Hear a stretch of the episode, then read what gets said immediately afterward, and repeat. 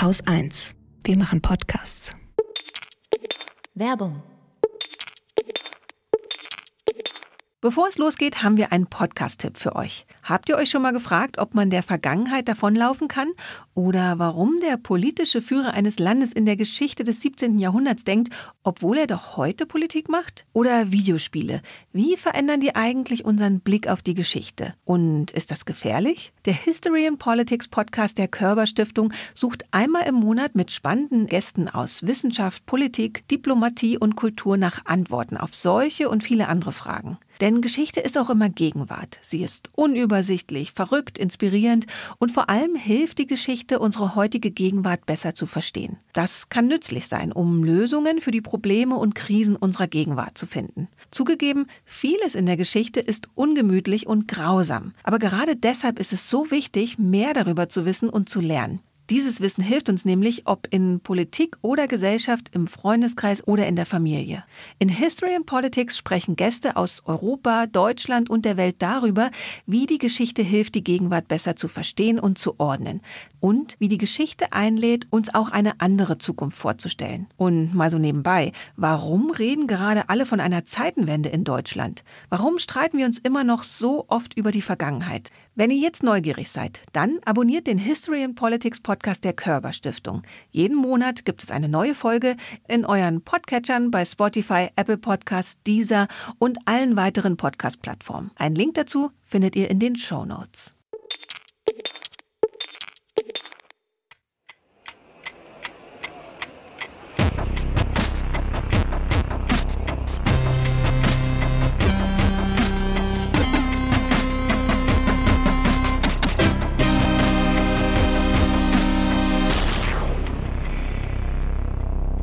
Willkommen zur Wochendämmerung vom 11.11.2022 mit einem Flüchtlingsstreit, frischen Gesetzen, der Klimakonferenz in Sharm el-Sheikh, Reinfektionen, dem Ukraine-Krieg, einem Jahresgutachten, der Lage im Iran, Gasverbrauch, dem Triagegesetz, Autoritarismus, Shamsu Allah Abd el-Fattah, Glück, Glück, Glück, Klimaklebern in Bayern, dem Börsenticker, einer guten Nachricht, Katrin Rönecke, einem Wasserstoff-Limerick und Holger Klein.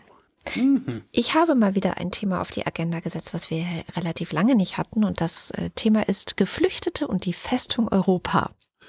Ja, Wir haben halt wahrscheinlich einfach auch gerade zu viele andere Probleme, um Ja. uns darum auch noch zu kümmern. So, äh, ja wir, wir haben die Hoffnung, dass die Verwaltung das schon wegmoderiert, alles irgendwie, ne? Und äh, gerade arbeite ich an einer äh, Podcast-Reihe, wo ich mich relativ viel mit dem Thema Geflüchtete in Libanon beschäftige. Und da lernt man ganz gut, dass wenn so viele Krisen auf einmal irgendwo sind, was Libanon schon sehr lange kennt, also nicht erst seit der Pandemie, sondern äh, Libanon hatte vorher schon eine Wirtschaftskrise und dann kam die Pandemie und dann ist noch der Hafen in Beirut explodiert und also sie haben wirklich, also wenn man Polycrisis sagt, also viele Krisen auf einmal, dann ist Libanon, glaube ich, so ein Paradebeispiel. Und sie sind gleichzeitig das Land, was weltweit die meisten Geflüchteten pro Einwohner hat. Also sie haben gleichzeitig sozusagen überproportional viele Geflüchtete aufgenommen. Die meisten sind aus Syrien. Und da kann man ganz gut sehen, dass wenn so viele Krisen auf einmal irgendwo sind, dann trifft es am schlimmsten die, die sowieso schon am beschissensten dran sind. Und das sind unter anderem eben Geflüchtete. Und deswegen dachte ich, ist es vielleicht ganz gut, da die Aufmerksamkeit auch nochmal hierhin zu lenken. Und ein aktueller Anlass habe ich, einen aktuellen Anlass habe ich auch gefunden. Der ist nämlich, dass ähm, Frankreich diese Woche Bootsflüchtlinge der Ocean Viking aufgenommen hat. Die Ocean Viking, das ist so ein Schiff, das wie einige andere Schiffe auch äh, versucht, den Job zu machen, den eigentlich ähm, ja Den wie- Frontex verweigert, ja. ja, nicht nur Frontex, sondern eigentlich haben sich die europäischen Staaten dazu verpflichtet, dass sie ähm, Geflüchtete, die im Meer ja kentern oder also die halt irgendwie einen, einen Notfall im Meer erleben, dass wir die Mhm. retten. So, also Ja, weil wir Kenntnis davon erlangen, aber wir erlangen ja keine Kenntnis davon, dass die da treiben. Was wir Genau. da machen. komischerweise so Schiffe wie die Ocean Viking oder die CI oder also es gibt ja noch diverse andere, die von solchen Organisationen, die sich jetzt eben darum kümmern, ähm, betrieben werden, die bekommen davon Kenntnis. Seltsam. Egal. Jedenfalls, die hatten mal wieder ähm, ein paar hundert Geflüchtete aufgenommen, wollten eigentlich in Italien an Land gehen. Und in Italien merkte man dann an der Stelle zum ersten Mal auch europaweit, dass da jetzt eine faschistische Regierung an der Macht ist. Die haben nämlich mhm. einfach gesagt, nö. So. Und jetzt hat Frankreich ähm, unter ziemlichem Getöse, muss man sagen, gesagt, dort, dann nehmen wir die jetzt auf und hat auch angekündigt, das hat Konsequenzen. Ähm, diese Konsequenzen klingen so insgesamt nicht gut, finde ich. Also zum einen will Frankreich jetzt die Grenzkontrollen äh, an der Grenze zu Italien wieder aufnehmen. Das ist immer so ein bisschen für mich, das fühlt sich immer so an wie so, ja, toll, wofür haben wir eigentlich so diese Europäische Union? Ähm ja, vor allen Dingen, das ist immer so ein, es ist so eine komische Maximal, also ich habe immer das Gefühl, es ist so ein, so ein Maximalisierungsfetisch. Also da, da kommen ja jetzt nicht fünf Millionen Leute per Schiff in Frankreich oder in Italien, sondern das sind ja immer nur paar tausend. Paar hundert und ich, meistens. Und, oder das, aber dann ne, nehmen wir halt insgesamt ein paar tausend. Und ich verstehe einfach nicht, warum wir es nicht schaffen, da ein bisschen gelassener zu bleiben und einfach zu sagen, so wie ich sagte, das wird die Verwaltung schon wegmoderieren oder halt, das wird, das können unsere europäischen Gesellschaften, wir können das einfach wegatmen, wir können die einfach einsickern lassen äh, und müssten uns dann vielleicht mal, und das ist wahrscheinlich das Problem, dann vielleicht mal darum kümmern, dass diese Leute nicht in irgendwelche Barackensiedlungen am Stadtrand gepresst oder gepfercht werden, äh, wo sie dann vor sich hin vegetieren, sondern dass die einfach mal vernünftig integriert werden. Also wir, wir müssen aufnahmefähig sein. Ähm, es reicht halt nicht denen nur zu sagen, dass sie sich gefälligst integrieren sollen. Aber das, aber das da kommen halt tausend Leute ne? und die machen die Grenze zu. Das ist so. Äh, ja.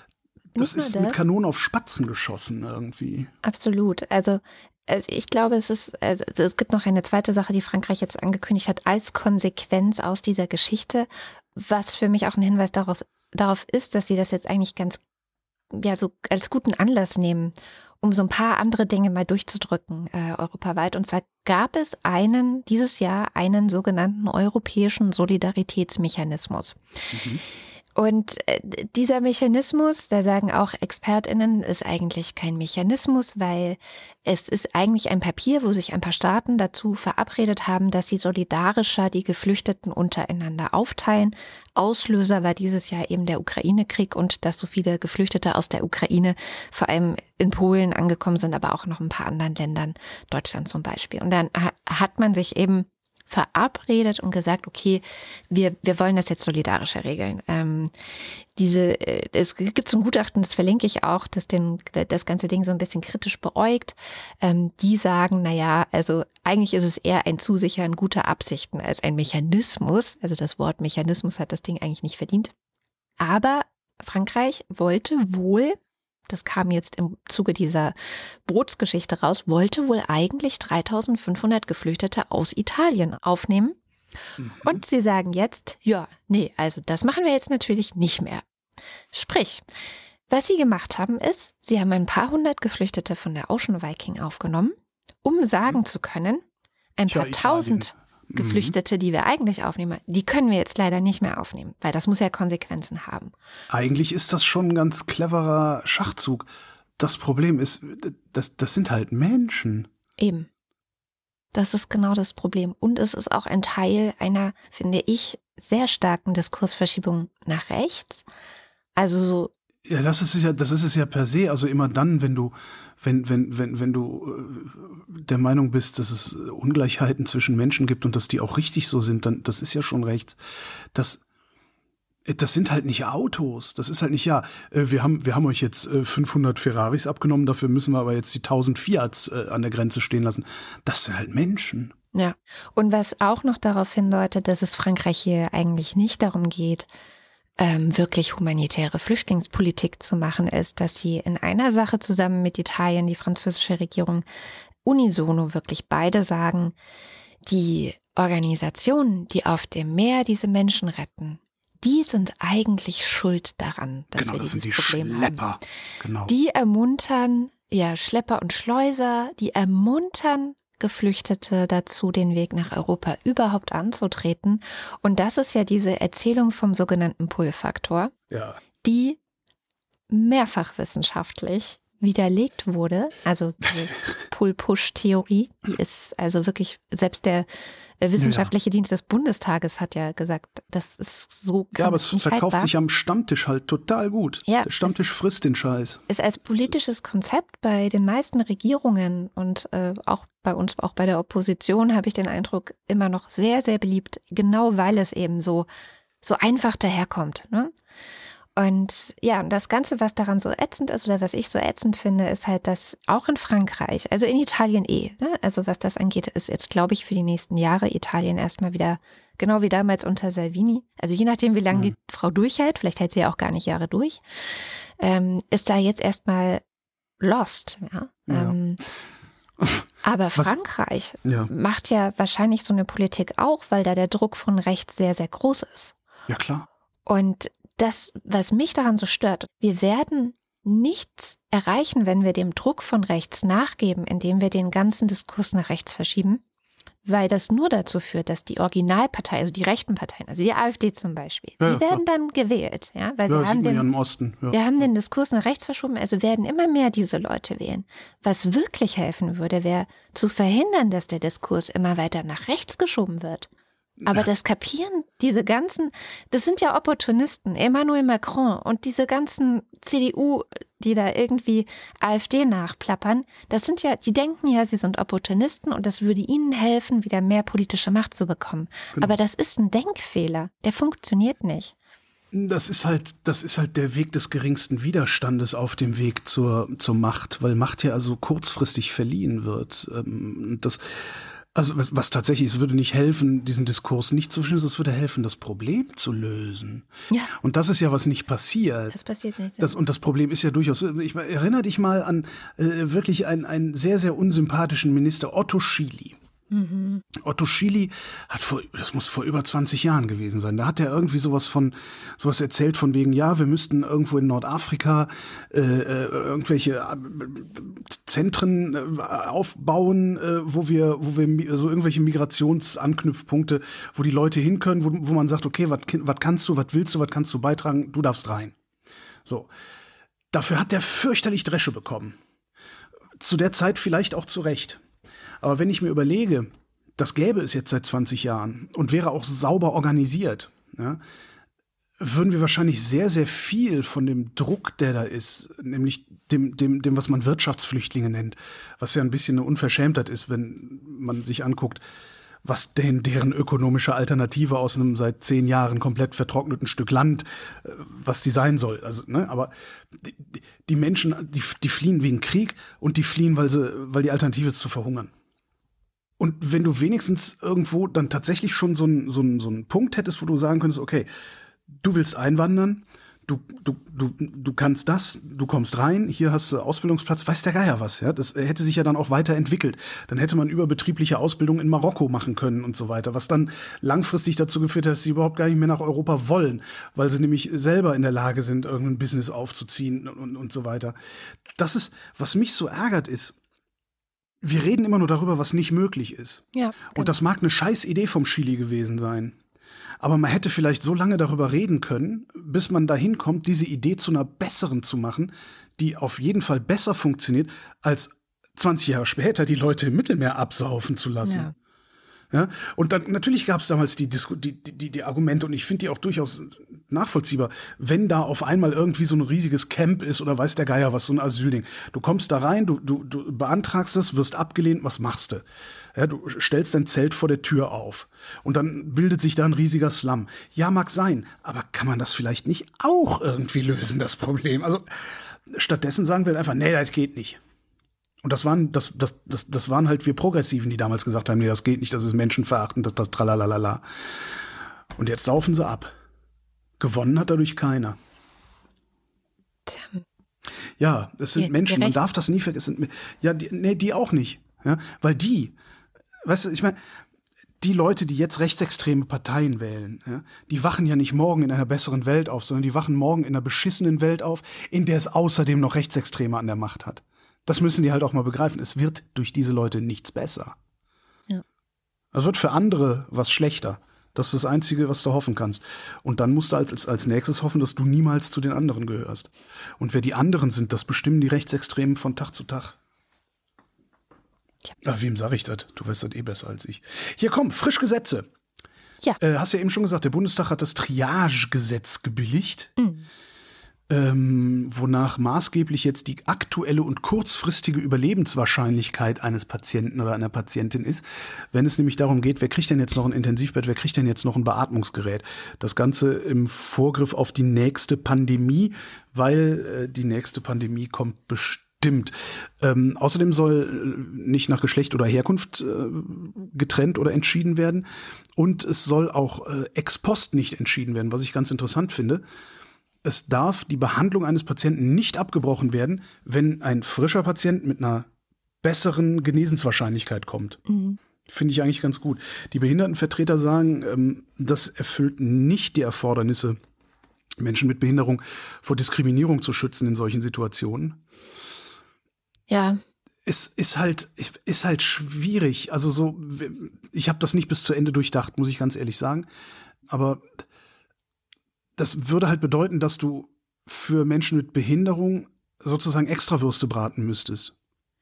Das und ist die Schwierigkeit, das, ja. Also, ne? Und das, ja. Also die Frage ist ja, was ist das beste Instrument in so einer Situation, zu der es ja hoffentlich so bald doch trotz allem nicht kommen wird.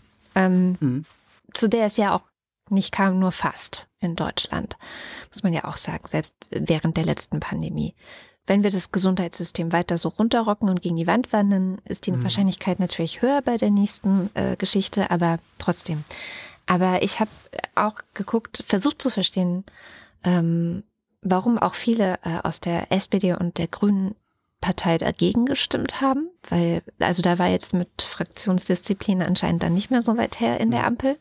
Ist ja auch, finde ich, grundsätzlich ja immer gut. Ne? Ja. Also ich finde, alle Menschen, die im Bundestag sitzen, sollten das mit der Fraktionsdisziplin gefälligst sein lassen. Also, ja. weil ja. das ist scheiße. Aber egal, ja. anderes Thema. Zurück zur Triage. Ich habe dann versucht, mich einzulesen und zu überlegen, habe auch ganz lange überlegt, was ist die Alternative? Ja, ja eben, ja. Und ich glaube tatsächlich, ähm, habe dann auch nochmal Alena Büchs, das ist ja die Vorsitzende des Ethikrates, die ich ja sehr, sehr schätze, weil die einfach in der Pandemie auf eine so bewundernswerte Art und Weise immer wieder geschafft hat, die Balance zu halten. Ja, die war angenehm klar, ja. Einerseits, andererseits, was ja wahrscheinlich aber auch der Auftrag äh, von so Ethikleuten ist, ne, dieses einerseits, naja, andererseits. Naja, wenn ich mir Julian Nieder-Rümelin so angucke, habe ich nicht den Eindruck, dass ja, nun. Gut. so unbedingt. Aber Alena Büchs ist äh, super. Und die war in einem Interview gestern, heute, weiß ich gar nicht mehr, ähm, und hat auch gesagt, es ist eigentlich das Beste, was ihr einfällt, was man machen kann, wirklich in der Situation zu versuchen, anhand von Parametern, es ist ja nicht nur, dass dann abhängt von, je nachdem, welcher Arzt, welche Ärztin äh, dann auf die Patientin, den Patienten schaut, dass das dann zufällig entschieden würde, so, sondern es geht ja auch darum, wirklich Parameter zu finden, anhand derer das in einem geordneten Prozess, die werden aufgenommen und dann steht da eine Entscheidung. So. Ja, exakt. Der geordnete Prozess ist, glaube ich, auch genau der Begriff. Weil die Alternative hat, äh, hat die AfD formuliert. Äh, die nennen das Ganze der, eine Übergriffigkeit des Staates, ähm, weil nämlich jetzt den ÄrztInnen äh, die Möglichkeit genommen würde, zum Wohl der Patienten zu entscheiden, und zwar mit bürokratischen Regeln. Ähm, das heißt, die Alternative bedeutet, das bleibt komplett in der Entscheidungsgewalt der jeweiligen Ärztin, des jeweiligen Arztes. Und die müssen dann hinterher auch damit leben und sich im Eben. Zweifelsfall verantworten. Und das, das siehst das du dann auch mal wieder, was diese, nicht, ne? was diese also, AfDler für Idioten sind ja. alles. Als, als hätten Ärztinnen besonderen Bock darauf, solche Scheißentscheidungen in einem juristisch unklaren, luftleeren oder zumindest genau. unklaren Raum äh, zu treffen. Ja, furchtbar. Was das, ich, was ich übrigens das hat Alena Büchs auch nochmal betont, dass die Ärzte jetzt eigentlich sehr, sehr froh sind, dass sie dieses Instrument haben und wissen, okay, in der Situation, weil das ist einfach natürlich auch eine wahnsinnig überfordernde Situation und dann was zu haben, was dir Orientierung gibt und du kannst sozusagen einfach Werte eintragen in ein Programm oder so. Ja, das und, gibt halt Rechtssicherheit. Genau. Ja, absolut. Das ist halt, ja. Äh, was ich interessant finde, ist, die Union äh, hat ausnahmsweise mal äh, nicht, nicht blöden, blöden Kritik geäußert, sondern die haben gesagt, äh, also die haben es, ich weiß gar nicht, zum Teil abgelehnt auch, äh, weil die Regelung nur für Pandemien gilt und nicht für Naturkatastrophen, Krieg und so. Mhm. Was ich eigentlich eine ganz schlaue Kritik finde, hätte ich von denen gar nicht erwartet. Was es noch gibt, ähm, noch so ein Gesetz, was kam, fand ich auch sehr interessant. Ähm, der Bundestag hat beschlossen, dass bei der nächsten Europawahl 2024, ab der nächsten Europawahl 2024, die 16-Jährigen wählen dürfen. Sehr gut, ja. Äh, die Rechten und die Rechtsextremen lehnen das ab. Ähm, hm. Ich paraphrasiere, die haben Angst, dass den jungen Leuten irgendwas eingeredet werden könnte, was sie noch gar nicht verstehen können. Also solche Sachen wie Solidarität, Klimaschutz, Gut und Böse, also was man so jungen Leuten halt alles einreden mhm. kann. Die sind doch natürlich, die können das nicht verstehen. Mit nein, nein, die können das nicht das verstehen. Nein, nein, das geht nicht. Und dann hat der Bundestag das Bürgergeld beschlossen. Hartz IV fliegt raus. 449 Euro gibt's bis Ende des Jahres. Danach gibt's 502 Euro für Singles. Hubertus Heil äh, wird zitiert mit, wir hatten damals Massenarbeitslosigkeit. Wir reden heute über Arbeitskräftemangel. Also bräuchte es eine grundlegende Reform mit Entbürokratisierung, Befähigung, Qualifizierung und verlässlicher Absicherung. Klingt ein bisschen wie fördern und fordern, ja. was damals äh, ja unter Gerhard Schröder ausgerufen wurde, wurde, wo auch fordern sehr gut funktioniert hat, fördern überhaupt nicht. Äh, diese ganzen komischen Weiterbildungsinstitute, die es da gibt, das sind ja auch äh, ganz, ganz windige Gelddruckmaschinen. Nicht alle, aber sehr, sehr viele. Es soll weniger Sanktionen geben. Und dafür soll äh, stärker Weiterbildung unterstützt werden. Dafür gibt es dann 150 Euro, also zum Bürgergeld obendrauf, 150 Euro Weiterbildungsgeld, wenn du einen Berufsabschluss nachholst. Das heißt, äh, du hast auf jeden Fall hast du 650 Euro Lehrgeld und deine Wohnung bezahlt. Mhm. Finde ich schon mal cool. Oder 75 Euro, wenn du andere Weiterbildungsmaßnahmen machst. Also weiterhin diese komischen, windigen Dinge unterstützt. Was ich witzig finde, ist, das haben die Ferengi rein verhandelt. Ja. Und das ist gar nicht, finde ich gar nicht blöd. Ja. Äh, mit rein verhandelt haben sie den Vermittlungsvorrang abzuschaffen, was ich super finde. Ja, nicht möglichst schnell irgendeinen Job zu vermitteln, hier geh den Waldweg fegen, Hauptsache du bist aus der Statistik raus, sondern wegen Fachkräftemangel halt weiterzubilden auf eine dauerhafte Anstellung. Ganz geile Sache. Die Leistungskürzung ist in den ersten sechs Monaten nur noch in Ausnahmefällen möglich, was ich auch super finde. Weil wenn dir morgen der Boden unter den Füßen weggerissen ja, wird, willst du nicht vielleicht übermorgen schon mit der nächsten Sache bedroht werden. Und äh, für die ersten zwei Jahre soll niemand sein Vermögen anpacken müssen, wenn es denn nicht über 60.000 Euro pro Nase liegt, beziehungsweise 60.000 Euro plus 30.000 für jedes weitere Haushaltsmitglied. Äh, in eine kleinere Wohnung umziehen sollst du während der ersten beiden Jahre auch nicht, mhm. was ich wirklich einen Riesengewinn finde. Ja. Also gerade diese, diese Schonvermögensgeschichte, dass das in eine, in eine halbwegs ordentliche Höhe langsam mal kommt. Die äh, Unionsparteien sind natürlich dagegen, haben aber leider keine guten Argumente, sondern bloße Popanze, die sie aufblasen. Und zwar auf Basis ihrer eigenen Verkommenheit. Weißt du, was Weil, ich das Geilste fand? Was denn? Das Geilste war ähm, der stellvertretende CDU-Vorsitzende Carsten Linnemann, Oh. Der hat gesagt, man müsse ein Denkmal bauen für die Menschen, die in Deutschland arbeiten gehen. Ja, das ist, der Mann, der ist total Pillepalle. Also, ein Denkmal. Äh, ein Denkmal, genau, für den, dem, dem deutschen Arbeiter mit so einem Hammer, am besten ja. einer Sichel und, und, ja. Was sie halt sich aus dem Arsch ziehen, ist der faule Arbeitslose, den hatten wir in den 1990er Jahren schon der hat ja überhaupt keinen Anreiz mehr arbeiten zu gehen, wenn er 150.000 Euro auf dem Sparbuch hat und, und dann auch noch 500 jeden Monat. Was am Ende äh, nichts anderes zum Ausdruck bringt als, ich persönlich würde es so machen. Und das sagen diese Leute damit, weil das Menschenbild, das du hast, ist am Ende bloß eine Projektion deiner selbst. Ja. ja. So, und den, und den, denjenigen, der morgen arbeitslos wird und auf Bürgergeld fällt und 150.000 Euro oder meinetwegen auch nur 60.000 Euro auf der hohen Kante hat. Äh, wir reden jetzt nicht von jemandem, der äh, in Arbeitslosengeld 1 rückt, ne, sondern mhm. direkt in Bürgergeld und 60.000 Euro auf der hohen Kante. Erstens, zeig mir den. Ja. ja zeig mir 10. Mhm. Dann äh, bin ich vielleicht bereit anzuerkennen, dass es das überhaupt gibt. Zeig mir 1000, dann bin ich eventuell bereit, darüber zu reden. Ja, aber das noch lange nicht zu problematisieren. Vor Ja. allen Dingen nicht angesichts der ganzen Steuerhinterziehungen, die wir haben. Ja. Anderes Thema aber auch. Ne, Was, das ist halt, das ist halt totaler Schwachsinn. Das ist wirklich, das ist, ich halte das wirklich für absoluten Schwachsinn. Ja, Wenn du heute Auslieferator bei irgendeinem Dienst bist, ja, und morgen arbeitslos wirst, könnte ich mir vorstellen, dass du dann irgendwie, ich weiß, nee, du kriegst auf jeden Fall erstmal Arbeitslosengeld. Also, niemand hat dieses Geld auf der hohen Kante und Leute, vor wer- jemand, der so viel Geld auf der hohen Kante hat, hat vielleicht auch die Möglichkeit, nee, der hat mit Sicherheit auch die Möglichkeit, sich selbst so weit zu helfen, dass er überhaupt nicht ins Bürgergeld rutscht. genau. Das ist auch noch so ein Ding. Also, ja, naja. So, wer, wer, wer sich davon dann nicht beeindrucken lässt vom faulen Arbeitslosen, äh, der wird belogen. Ja? Und mit falschen Zahlen belogen, die angeblich zeigen, dass man mehr Geld hat, wenn man nicht arbeiten geht, als wenn man einen Mindestlohn bekommt, was nicht stimmt. War diese Das Woche auch Ding- bei Maischberger, ne? Oder war das Maischberger Ich- oder Ilna? Ich, oder ich weiß nicht, ich kann diese also eine dieser beiden Frauen, ja. Da wurden auch Ähm, diese falschen Zahlen vorgetragen. Leider die ohne falschen- Faktencheck. Die falschen Zahlen kommen vom ähm, IFW in Kiel. Die hatten tatsächlich un mit unvollständigen Zahlen gerechnet und sind auch auf das Ergebnis gekommen, dass Bürgergeld in manchen Konstellationen lohnenswerter ist, als arbeiten zu gehen, haben aber diese Veröffentlichung auch sehr schnell zurückgezogen, als sie gemerkt haben, dass ihre Zahlen unvollständig waren. Trotzdem gehen die Rechten damit weiter hausieren. Und mir soll niemand sagen, die wüssten es nicht besser, diese christlichen. Naja, klar wissen die das.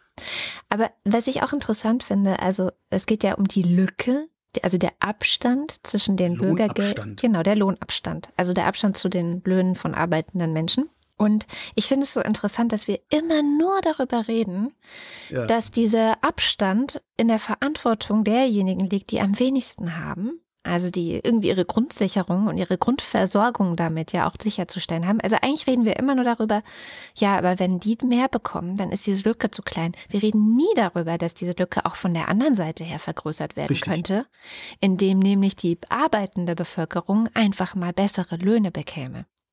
ja. Setz den Mindestlohn Euro hoch, dann ist das Argument weg. Genau. Und ähm, das, das wird auch viel zu wenig in den Medien mit dazu gesagt, die dann immer auch diese, diese Hamsterräder mitrennen, in die so CDU-Politiker uns dann einladen, anstatt mal zu fragen, ey, Moment mal, aber man könnte ja auch von der anderen Seite her das Ganze lösen, das ganze Problem. Anderes wichtiges Thema diese Woche war natürlich die Klimakonferenz in Sharm el-Sheikh, die COP27. Und diese 27 äh, steht für die Anzahl der Versuche, die wir jetzt schon haben, das Klima zu retten. Ähm, es ist also das 27. Mal, dass sich die, ja, die, die führenden äh, Vertreter der, der Nationen der Welt treffen. Das hat alles schon eine schöne Routine. Alle treffen sich, alle reden, es werden Dinge verabredet, versprochen. Ich will das jetzt gar nicht pessimistisch kleinreden, weil ich weiß auch von vielen Menschen aus Umweltverbänden oder auch WissenschaftlerInnen, also da treffen sich ja nicht nur die Politikerinnen dieser Welt, die dann irgendwelche Dinge unterzeichnen oder auch nicht, sondern es trifft sich drumherum eben auch die Zivilgesellschaft, die Wissenschaft, um auch sich miteinander auszutauschen. Insofern ist diese Konferenz wichtig und trotzdem hat man das Gefühl, die treffen sich und dann gleichzeitig fahren wir trotzdem das Klima gegen die Wand. Jedes Jahr wird auch ein Bericht vorgelegt zu dieser Konferenz, der so ein bisschen den aktuellen Stand versucht äh, ja, zu benennen. Wo stehen wir eigentlich gerade? Was haben wir dieses Jahr wieder an CO2 in die Atmosphäre gepustet? Und dieser aktuelle Bericht sagt, so viel wie noch nie zuvor, neuer Rekord. Ähm, wir haben fünf Prozent mehr CO2 in die Atmosphäre gepustet als 2015 zum Beispiel. Das heißt, anstatt dass wir langsam mal dahin kommen, jedes Jahr weniger auszustoßen, ist es immer noch jedes Jahr mehr. Ja, und wenn man dann so hört, dass äh, so viele Fossillobbyisten wie schon seit vielen Jahren nicht mehr auf dieser Konferenz zu Besuch sind, Mhm. Kriegt man auch so ein bisschen den Eindruck, als würde sich daran nichts mehr ändern. Ne? Das stimmt. So, das ist jetzt alles die pessimistische Sichtweise. Ja. Und die packen wir jetzt mal weg und ich äh, ziehe meine gute Nachricht der Woche vor. Die gute Nachricht ist nämlich, dass man das Ganze auch ein bisschen optimistischer sehen kann. Weil insgesamt steigt zwar der Ausstoß, also man schätzt so ungefähr 1,7 Prozent im Vergleich zum letzten Jahr, also man vergleicht ja immer mit den Vorjahren. Und 2021 war schon wieder relativ hoch. 2020 hatten wir ein recht gutes Jahr, aber das lag an, allein an Corona. Äh, danach ging es ganz normal weiter. Aber in China ging der Ausstoß zurück.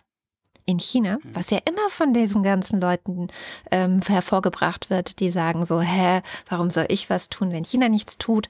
Also China 0,9 Prozent zwar nur, aber es gibt einen Rückgang des Ausstoßes, auch in der EU um 0,8 Prozent. Das heißt, es gibt auch ein paar Orte auf dieser Welt, bei denen der Trend tatsächlich schon eine Umkehrung ähm, erlebt Erfährt. erfährt. Indien zum Beispiel macht uns diese ganze Bilanz kaputt. Äh, Die haben irgendwie plus sechs Prozent dieses Jahr. Die sind äh, Spitzenreiter mit den USA zusammen, äh, was den Ausstoß an CO2 angeht. Aber die gute Nachricht ist auch, dass das Ganze noch, noch, noch viel schlimmer wäre, wenn wir nicht so viel Ausbau von Windkraft, Solarenergie und auch Zunahme an Elektromobilität erlebt hätten wie wahrscheinlich auch noch nie zuvor, weil sonst Aha. hätten wir insgesamt einen dreimal so hohen Anstieg gehabt, als wir jetzt tatsächlich haben. Also, Das heißt, wir haben Glück und landen nur bei 4 Grad. Naja, mit dem aktuellen, also wenn wir jetzt mit dem Verbrauch von 2022 weitermachen, würden wir nach den aktuellen Berechnungen in neun Jahren das 1,5 Grad Ziel knacken. Also würden wir die Aha. 1,5 Grad in neun Jahren schon erreichen. Und äh, die 2 Grad, glaube ich, dann im Jahr 2050 oder so. Also wir sind auf einem Weg, dass wir relativ früh schon die 2 Grad dann auch erreichen. Wir sind aber gleichzeitig, und das finde ich so wichtig zu sagen, gleichzeitig passieren eben Dinge, dass es wiederum auch gespart wird. Und diese Hoffnungslosigkeitsgefühle und Ohnmachtsgefühle, die man halt bekommt, wenn man sich das anschaut. Jedes Jahr treffen die sich, gleichzeitig verändert sich nicht, es wird immer schlimmer. Die sind ja Teil des Problems. Also wenn wir glauben, dass alles verloren ist, dann brauchen wir auch nichts mehr ändern.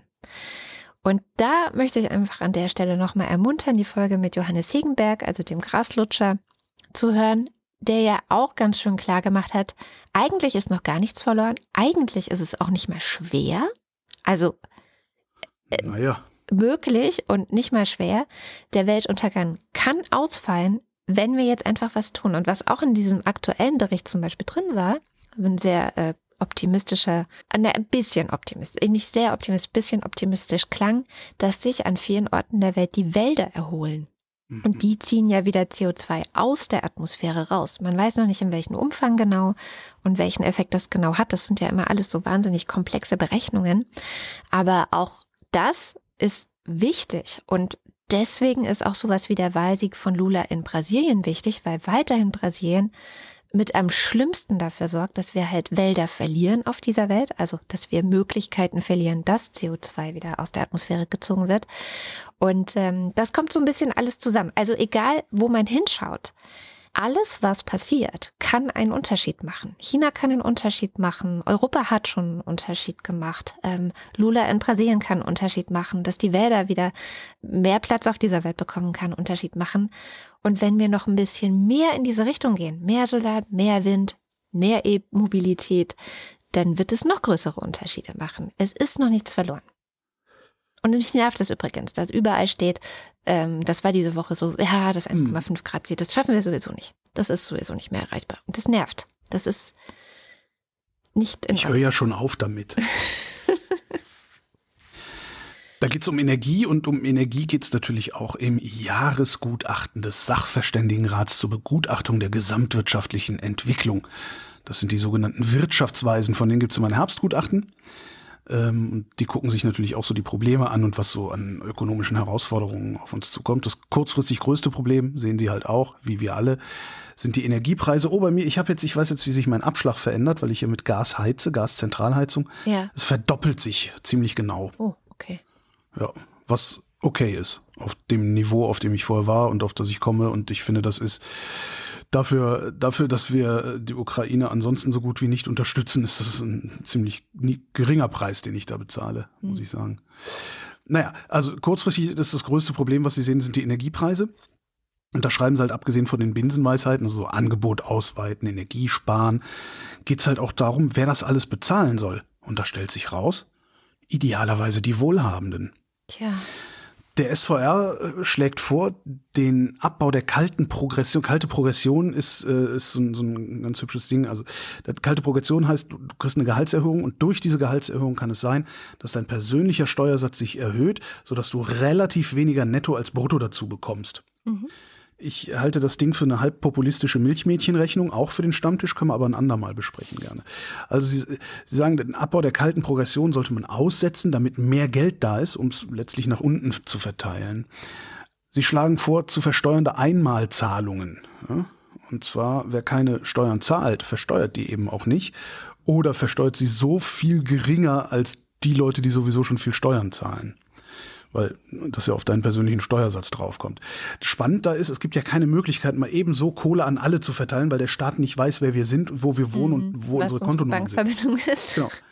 Was sie aber sagen, das fand ich total spannend, 99,92 Prozent der Bevölkerung, also fast alle, mhm. sind krankenversichert mhm. und darüber theoretisch auch erreichbar. Mhm. Fand ich irgendwie ganz cool. Also einfach nur so die, also ich schreibe auch dazu, das ist jetzt nicht von heute auf morgen, das muss, da muss Infrastruktur, bla bla. Und was es natürlich auch gibt, äh, hatte ich irgendwie auch so gar nicht auf dem Schirm, ist die Steuer-ID. Ja. Die haben wir ja auch alle. Klar. Das, also sie sagen das nicht ausdrücklich so, aber ich, also eigentlich, was sie ja sagen, oder was man eigentlich auch, ich habe gedacht, warum haben wir eigentlich nicht alle, passend zu unserer Steuer-ID, ein, wie auch immer geartetes Konto oder ein Sparbuch bei der Finanzamtsbank in Gründung, über das wir dann irgendwie finanziell mit dem Staat interagieren können. Könnte man ja machen, dass sie sagen, naja, hier, das ist dein Konto, du schuldest so und so viel Steuern, das, das bebuchen wir dein Konto jetzt ins Minus und so, wie eine Bank halt. Ja. Könnte man, also das muss doch möglich. Ich meine, ich habe eine Debitkarte von einer litauischen Bank, dann muss das doch dem deutschen Staat irgendwie. Naja. So, der Klopper ist aber Steuererhöhungen. Der Sachverständigenrat schlägt Steuererhöhungen vor. Ich zitiere.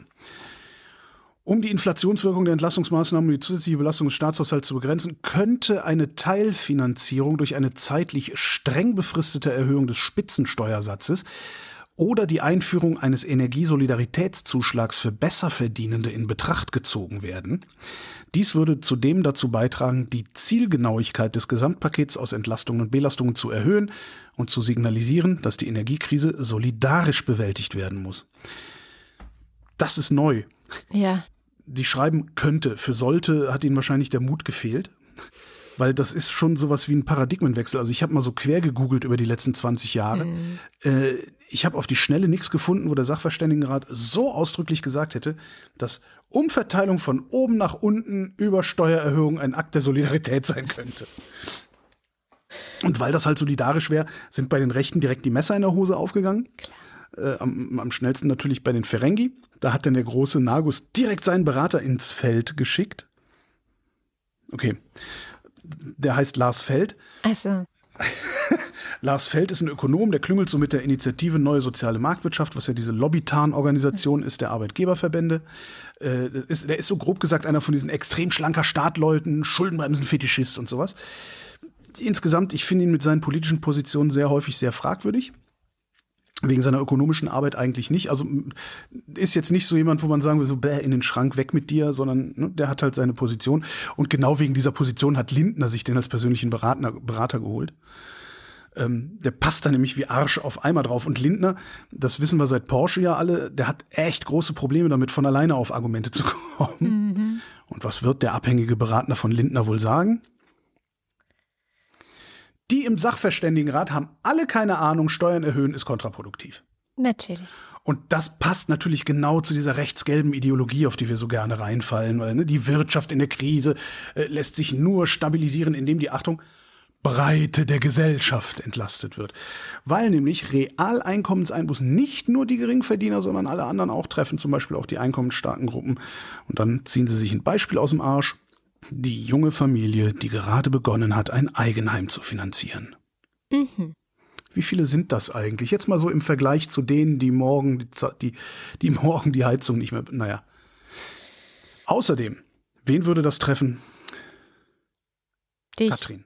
Die Mitte der Gesellschaft würde das treffen, weil ja der Spitzensteuersatz schon bei 58.600 Euro anfängt. Mhm. Ja, wo dann die Hälfte der Mitte der Gesellschaft wieder denkt, dass sobald sie 58.601 Euro zahlen, sie 42 Prozent Steuern auf ihr Gesamteinkommen zahlen müssen. Was nicht stimmt. Jeder, also 58.600 sind knapp 5.000 im Monat. Jetzt mag sich jeder mal ausrechnen, ähm, was es bedeuten würde für jeden Euro oberhalb der 58.600 Euro im Jahr. drei Prozent mehr Steuern zahlen zu müssen oder sowas. Und dann wird das nämlich auf einmal gar nicht mehr so viel Geld, dass man damit Politik machen kann. Tja, aber Es gibt noch einen die. Politik, die, die kann sich sehr gut darauf verlassen, dass die meisten Menschen das nicht checken. Ja, ja, das, äh, das wird gefressen, also ja, ja, wie, wie, wie warme Semmeln. Noch ein Klassiker der Begründung. Auch und gerade Spitzenverdiener würden auch heute schon erhebliche Summen zur Finanzierung des Allgemeinwohls beisteuern. Ist das so? Das ist so. Die Frage, warum die Armen dann wahlweise trotzdem immer ärmer oder immer mehr werden, die hat irgendwie niemand gestellt. Und die Reichen immer Antwort darauf- das ich auch Vor allem. Genau. Ähm, was Sie sich auch angesehen haben im Gutachten sind mittel- und langfristige Probleme, die wir, ne, die wir haben. Oder, äh, Verzeihung, mittel- und langfristige Chancen. Dornige Chancen. Dornige. Internationale Wirtschaftsbeziehungen, die lasse ich jetzt mal raus. Ähm, Obwohl es da auch sehr, sehr interessante, aber gut. Energiesicherheit fand ich noch ganz interessant. Es fehlt auch in diesem Bericht natürlich nicht die mythische Substanz. Wasserstoff. Wasserstoffimporte sollen gesichert werden. Genauso Flüssiggasimporte. Da gab es dann anderswo, habe ich dann auch noch eine Meldung gesehen, dass gerade viel zu viel Flüssiggasterminals gebaut werden. Das ist gerade so ein bisschen, viel hilft viel. ähm, es ist eigentlich auch klar, dass, ne, also das mit dem Wasserstoff, okay, das gönnen wir ihnen mal, aber also Flüssiggas ja auf jeden Fall. Ähm, und sie schreiben, die Energieinfrastruktur müsste ausgebaut werden. Das ist eine Binsenweisheit. Was ich nochmal interessant fand, ist, Sie sagen auch, die Energienachfrage muss flexibilisiert werden. Und das finde ich ganz spannend, weil das bedeutet halt im Grunde Smart Meters, Smart Grid. Also Stromnetze, lokale wie, wie regionale und bundesweite Stromnetze, die sich selbst regulieren und verteilen können. Wovon die Bundesrepublik Deutschland ungefähr so weit entfernt ist wie davon, dass du dein Perso online. Was sie auch sagen, und was ich finde, was die Atömchen mal wieder komplett über Gebühr gefeiert haben, ist, Zitat, die geplante Verschiebung der Stilllegung der Kernkraftwerke kann die Energiemärkte entspannen. Und alle so, der Sachverständigenrat sagt Laufzeitverlängerung. Ja, ja. Worauf die sich da stützen, ist der Satz, um die Energieversorgung zu gewährleisten, soll eine Verlängerung des Betriebs von drei Kernkraftwerken bis zum 15. April 2023 ermöglicht werden. Ja, wird's doch, oder? Wird's doch, hat der Bundestag heute beschlossen. Ja. Und vor allen Dingen ist das, äh, sich darauf zu stürzen, ein Hinweis darauf, dass die Atömchen nicht richtig Deutsch können, weil soll ist in dem Satz indirekte Rede und nicht Aufforderung. Was sie dann auch noch unterschlagen, ist der Satz, um den Ausbau der erneuerbaren Energien zu beschleunigen und die vorübergehende Nutzung von Kohle- und Kernkraftwerken schnell zu beenden, sollten bla bla bla bla bla. Was als Aufforderung zu verstehen ist. Sie reden auch drüber, also in diesem Bericht, ähm, Zufallsgewinne abzuschöpfen und sinnvoll umzuverteilen. Und sinnvoll scheinen die zu verstehen als jetzt nicht unbedingt in die Taschen der Leute, sondern äh, im Sinne von zukunftsträchtigen Investitionen. Also nimm der Gasbude Geld weg und gib's einer Solarbude oder sowas in der Art. Sehr, sehr langes Papier, 450 Seiten, ich glaube 458 Seiten. Falls am Wochenende wer Langeweile hat, könnt ihr ja mal durchgucken und interessante Sachen in die Kommentare posten. Und im Zusammenhang mit dem Jahresgutachten hat das Leibniz-Institut für Wirtschaftsforschung in Halle sich was Geiles angeguckt. Und zwar, Achtung, den Gasverbrauch bei der Fertigung einzelner Produkte in Deutschland. Ja, 300 Produkte haben sie identifiziert. Die machen 90 Prozent des industriellen Gasverbrauchs aus. 300 Produkte nur. 90 Prozent Gas, äh, das meiste bei der chemischen Industrie natürlich. Und das finde ich besonders deswegen sehr, sehr spannend, was sie da rausgefunden haben, weil ja hier monatelang der Untergang des Abendlandes beschworen worden ist von interessierten Kreisen, die irgendwie den ganzen Tag mit dem Bundeskanzler zu tun hatten. So. Stellt sich jedenfalls raus bei denen, wenn der Gaspreis für die Industrie sich vervierfachen würde, würden sich die Herstellungskosten für diese 300 Produkte um 12 Cent je Euro Umsatz erhöhen. Ja, verstanden? Also im, im Durchschnitt ist das. Ne? Da gibt es auch Produkte, die werden dann mehr als doppelt so teuer. In, in einfach vierfacher Gaspreis gleich 12% Preissteigerung. Damit wären viele dieser, dieser Produkte in Deutschland nicht wettbewerbsfähig, wären aber mit relativ geringem Verlust importierbar für die weiterverarbeitenden Betriebe. Da gibt's dann auch wieder riesige Spannbreiten. Ne? Wie leicht ist das importierbar? Wie ist es da mit Handelswegen und so weiter? Haben sich alle angeguckt und haben sich einfach mal den Idealfall rausgepickt. Und der. Und der lautet so. würde die Produktion der Produkte eingestellt, die sowohl überdurchschnittlich gasintensiv sind, als auch überdurchschnittlich leicht durch Importe substituiert werden können, würden 26 Prozent des Gesamtverbrauchs der Industrie eingespart werden, aber nur weniger als drei Prozent des Umsatzes der Industrie verloren gegangen. Mhm. Das, Das heißt, gut. Das ist super. Wir hätten Produktionsausfälle, wir hätten aber keine Unterbrechung oder zumindest keine großartigen Unterbrechungen der Wertschöpfungsketten hier in Deutschland.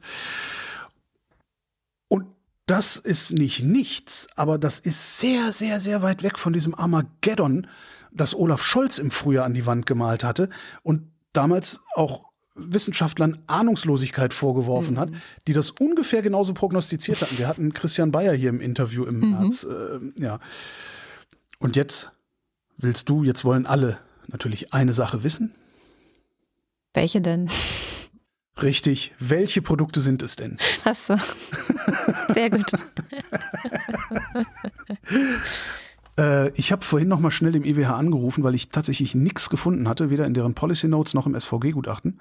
Stellt sich raus, die Autoren haben die Produkte bewusst nicht genannt. Ah, weil sie nämlich keinen Bock hatten, irgendwelche Diskussionen und, und irgendwelche Stigmatisierungen anzuschieben, weil es natürlich, ne, Klar. ja, äh, äh, keine Ahnung, Diesel ist besonders äh, böse und dann kriegt jeder erstmal in der Kneipe auf die Fresse, weil er im Diesel, in der Dieselfabrik, wie heißt das? Raffinerie? weil er in der Dieselfabrik arbeitet und so was. Das finde ich eigentlich eine ganz coole Sache. Also Junge steht dann tatsächlich in dem Policy Brief ganz unten auch. äh, Wir haben bewusst auf die Nennung verzichtet. Das hatte ich dann nur nicht gesehen. Und äh, ja, der, der Pressesprecher vom, vom, vom Institut meinte, nee, also wir, die haben das bewusst nicht gemacht, weil da arbeiten halt Menschen und äh, das die kriegen dann im Zweifelsfall kriegen die Druck und das muss nicht sein. super. Einerseits ganz cool, andererseits wäre das natürlich auch ein ganz geiler Anlagetipp gewesen. Tja, nun.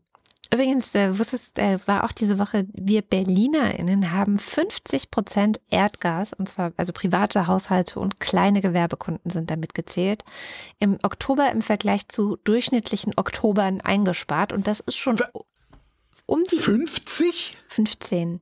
Habe ich 50 15? gesagt? Ach, ich habe zumindest 50 verstanden. Oh mein ich Gott, es tut mir leid. Fläschchen aufmachen. Ja, das wäre natürlich super. Nein, 15. Und das ist schon temperaturbereinigt. Also äh, es war ja ein warmer Oktober, wissen wir alle. Aber ähm, wenn man das äh, nämlich sogar, also wenn jetzt man die Temperatur einfach weglassen würde bei der Berechnung, dann hätten wir sogar 20 Prozent eingespart. Also das läge 20 Prozent niedriger, aber wir haben es nicht wirklich eingespart, weil wir haben es ja auch nicht gebraucht. Aber 15 Prozent Krass. Und das ist schon ein guter Start Ja, eigentlich. ja. Ne?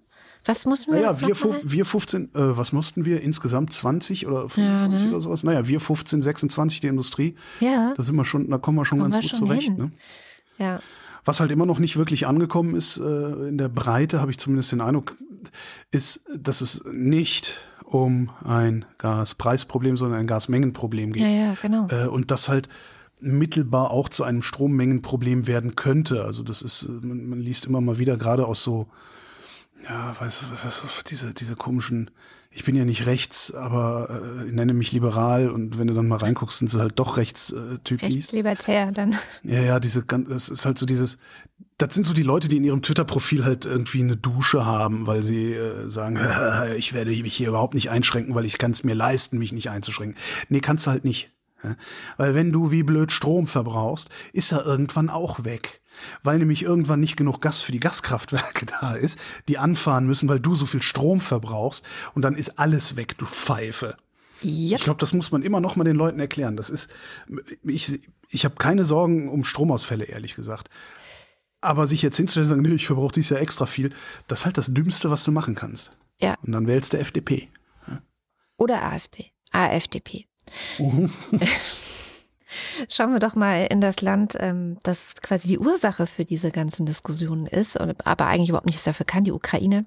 Achso, ich dachte, du meinst das Reich des Bösen östlich von der Ukraine. Äh, nee, ja, also um das geht's natürlich auch.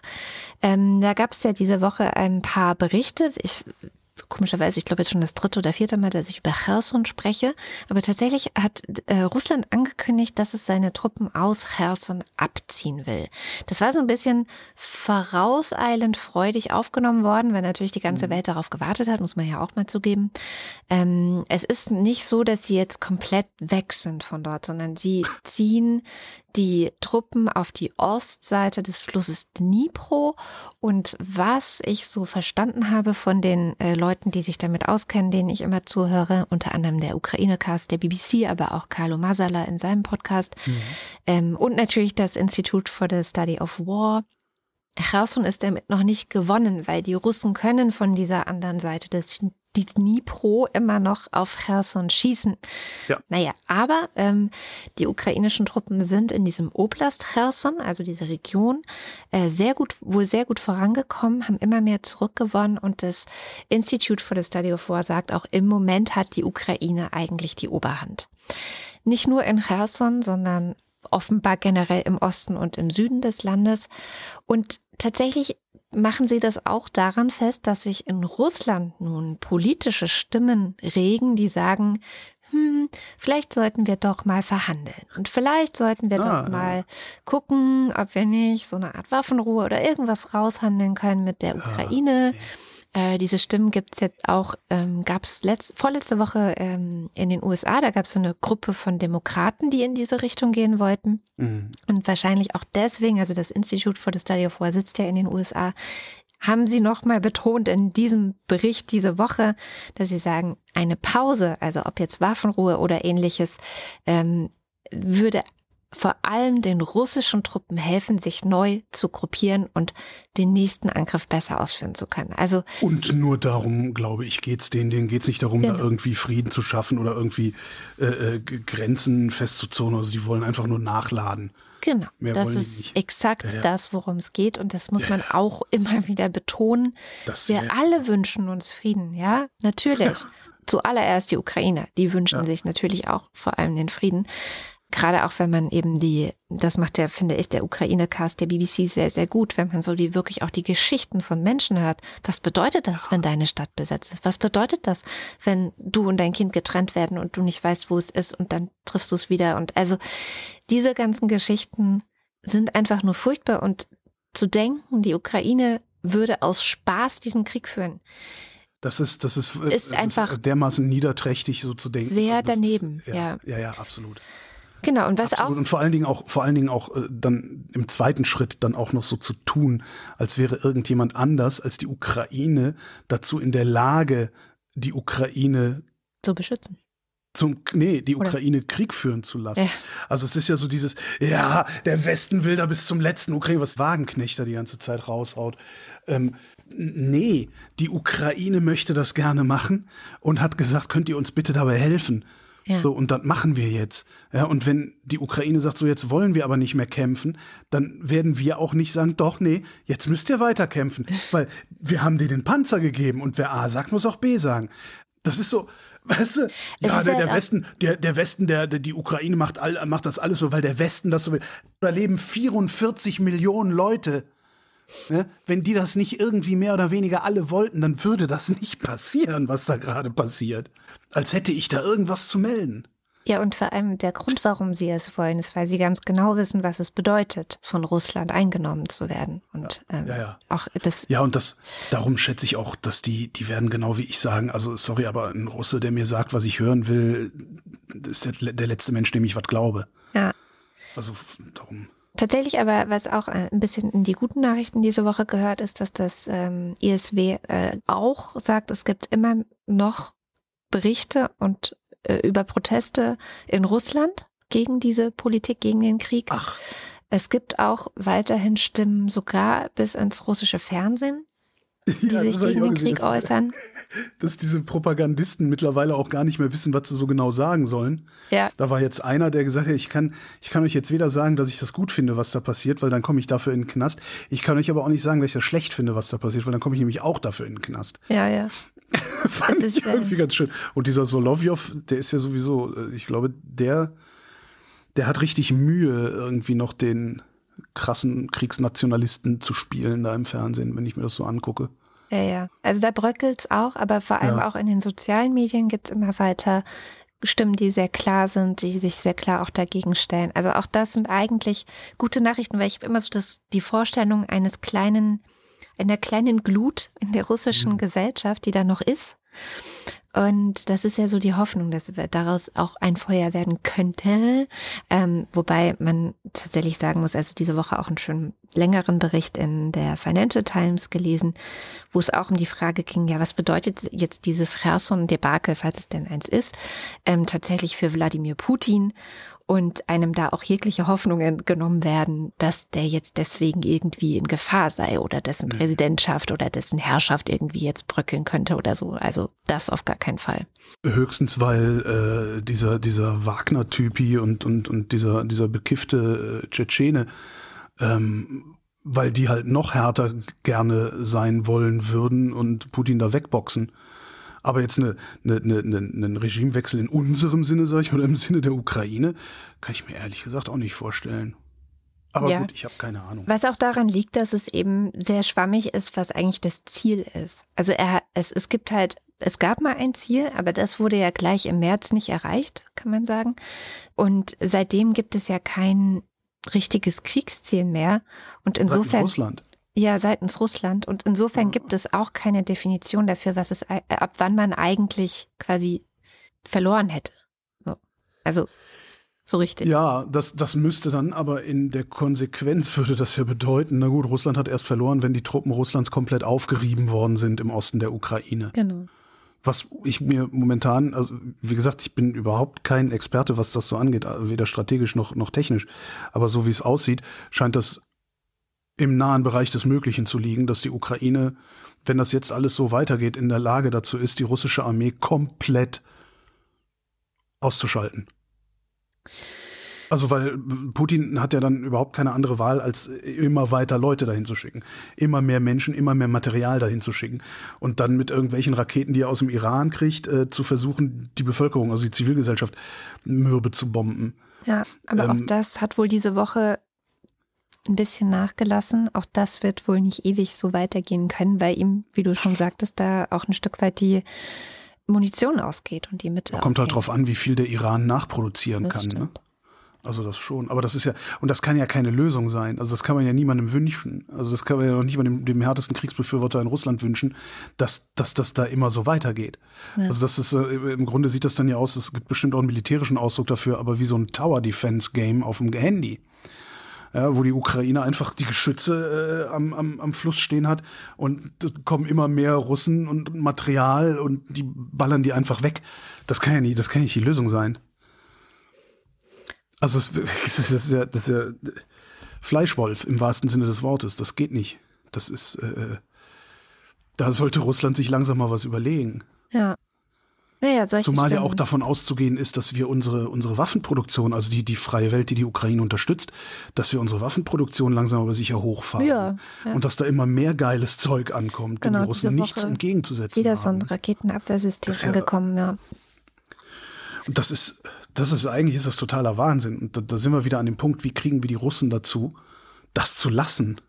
ja. Also, weil die, die Führung, der ist das scheißegal. Ja, Wie kriegen wir die Russen dazu, dass ihnen ihr eigenes Leben was wert ist, damit sie endlich ihre Führung dafür kacke finden, dass der das Leben der Leute egal ist. Mhm. Und das schaffen, wie, wie können wir gar nicht schaffen. Du kannst ja kannst Flugblätter abwerfen.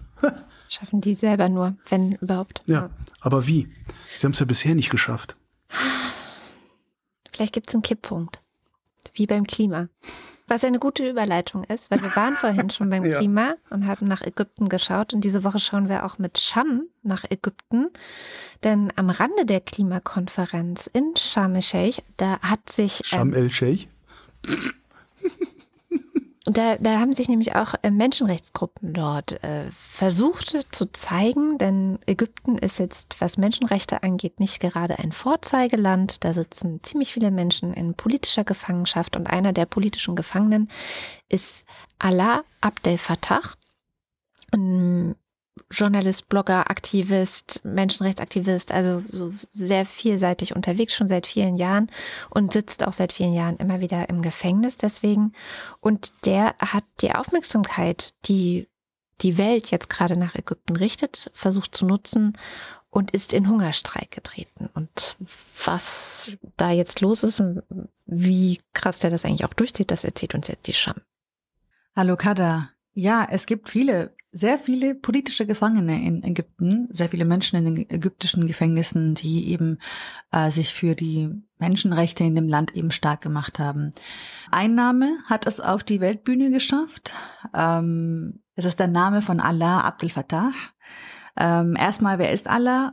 Äh, vielleicht, also man, man hört ja so äh, die ganzen Nachrichten um diese Person herum und so. Und wer, wer, wer ist denn Allah? Er ist beziehungsweise war lange Zeit bereits seit den Nullerjahren tatsächlich Aktivist für politische und digitale Rechte in Ägypten. Hatte einen ziemlich bekannten Blog zusammen mit seiner Frau, den die Deutsche Welle, by the way, auch mit einem Sonderpreis äh, damals äh, 2005 gekürt hatte. Ähm, Allah wurde tatsächlich mehrere Male festgenommen und ist wieder freigekommen. Einmal 2006 für 45 Tage, weil er für eine unabhängige Justiz demonstriert hatte. Dann wieder Jahre später für einen kritischen Artikel, den er geschrieben hatte. Da war er mehrere Monate inhaftiert. Dann wieder 2014, wo er diesmal aber viel länger geblieben ist, nämlich fünf Jahre. Kam dann raus 2019, um dann tatsächlich sechs Monate später wieder eingesperrt zu werden. Berichten zufolge hat er, er ja, sollte er anscheinend Fake News veröffentlicht haben und äh, zu Protesten aufgestachelt haben und so. Und dann wurde er im Dezember 2021, also eigentlich, wo er schon seit zwei Jahren im Gefängnis sitzt, wurde er dann zu einer Haftstrafe von fünf Jahren verurteilt. Zusammenfassend kann man eigentlich über Allah sagen, der Mann lässt nicht locker, aber spulen wir zu unserem heutigen Datum.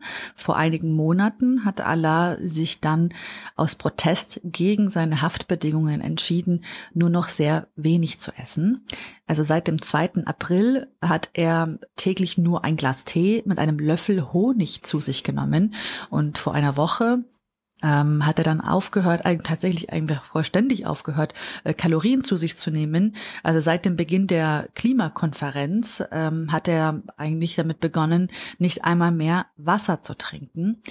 Äh, eine Zeit lang wusste man, wusste niemand, ob er eigentlich noch am Leben sei, denn ja, bekanntermaßen überlebt man ja nicht lange ohne Wasser. Ähm, man wusste auch nicht wirklich, ob er jetzt zwangsernährt wird oder nicht. Es ja, waren nämlich auch Gerüchte ein paar Tage lang sind, ähm, auf Social Media so ein bisschen rumgegangen. Und nun hat der Spiegel gestern berichtet und bestätigt eigentlich, der ägyptische Aktivist ist äh, nach Information seiner Familie am Leben Gott sei Dank so, und wird derzeit medizinisch behandelt. Das Ganze geschehe, ich zitiere, mit dem Wissen der Justiz anscheinend.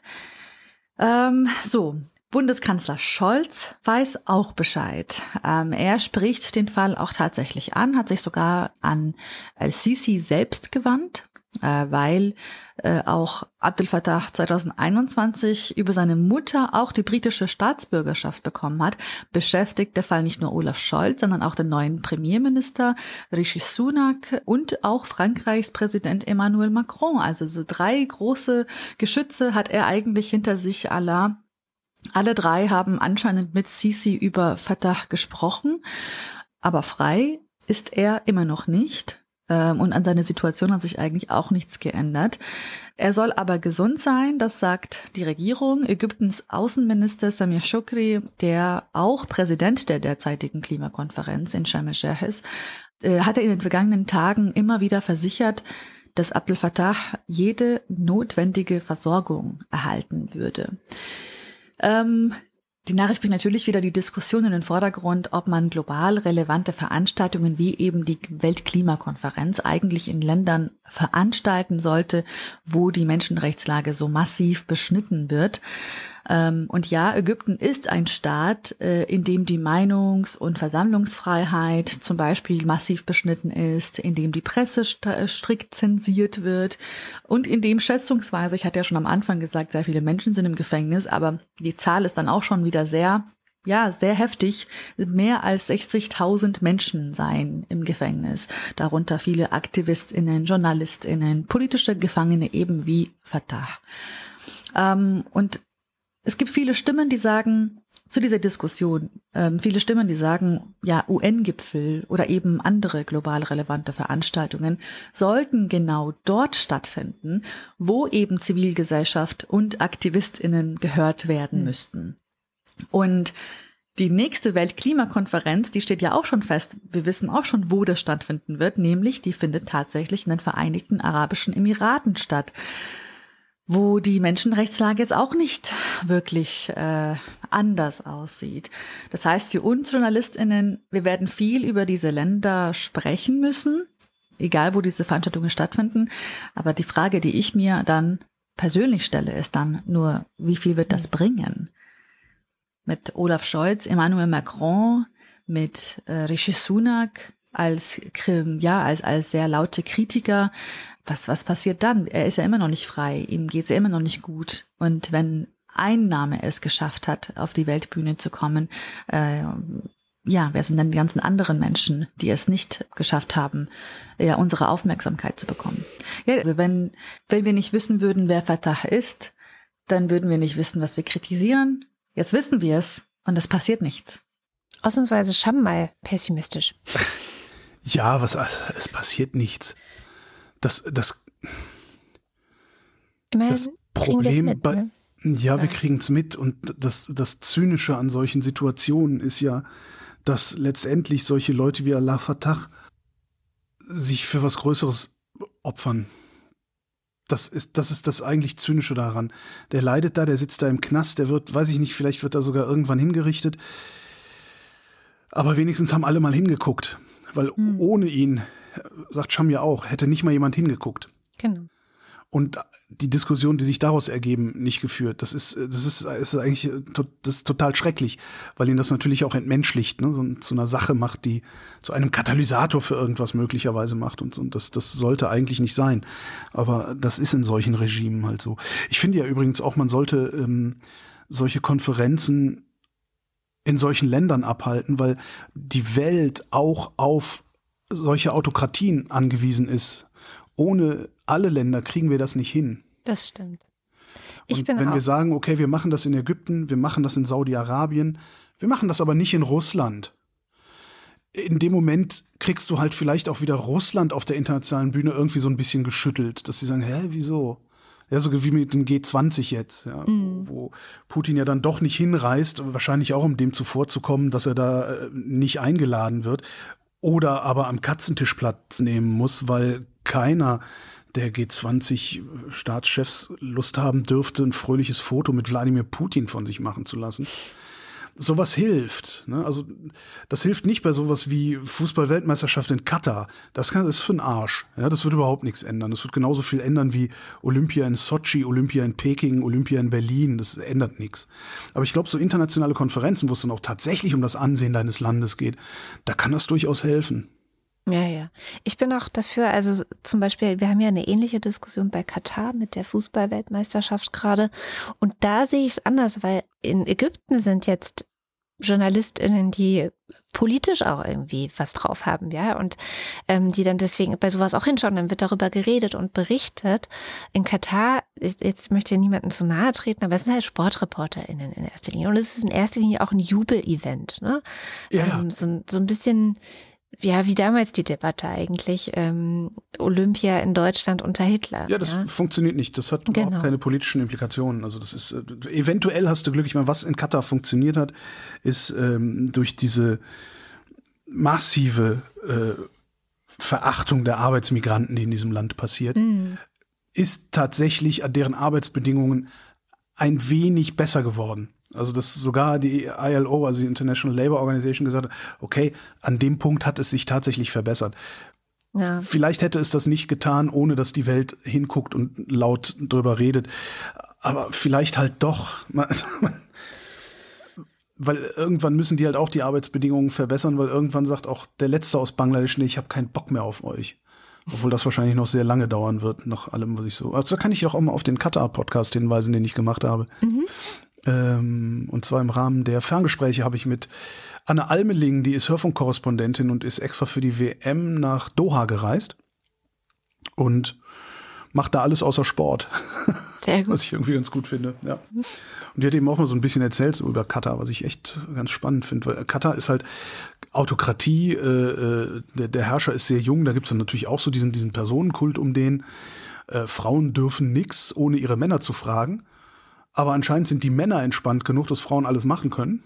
Das ist so irgendwie so ein ganz komisches, scheint so eine ganz komische Gemengelage zu sein. Die sind unfassbar reich, halt extrem traditionsbewusst, wie alle da unten am Golf, die Staaten, aber trotzdem wiederum so emanzipiert und doch wieder liberal in ihrem Wahn, dass die anderen Golfstaaten die über Jahre mit einer Kontinentalsperre belegt hatten. Und so, also es ist total abgefahren. Ja, ja, stimmt. Das ist, also es ist wirklich Dann- abgefahren. Da ist nichts gut. Also, Naja. aber also, besser als bei den Nachbarn. hm. Das ist schon ganz, ganz interessant.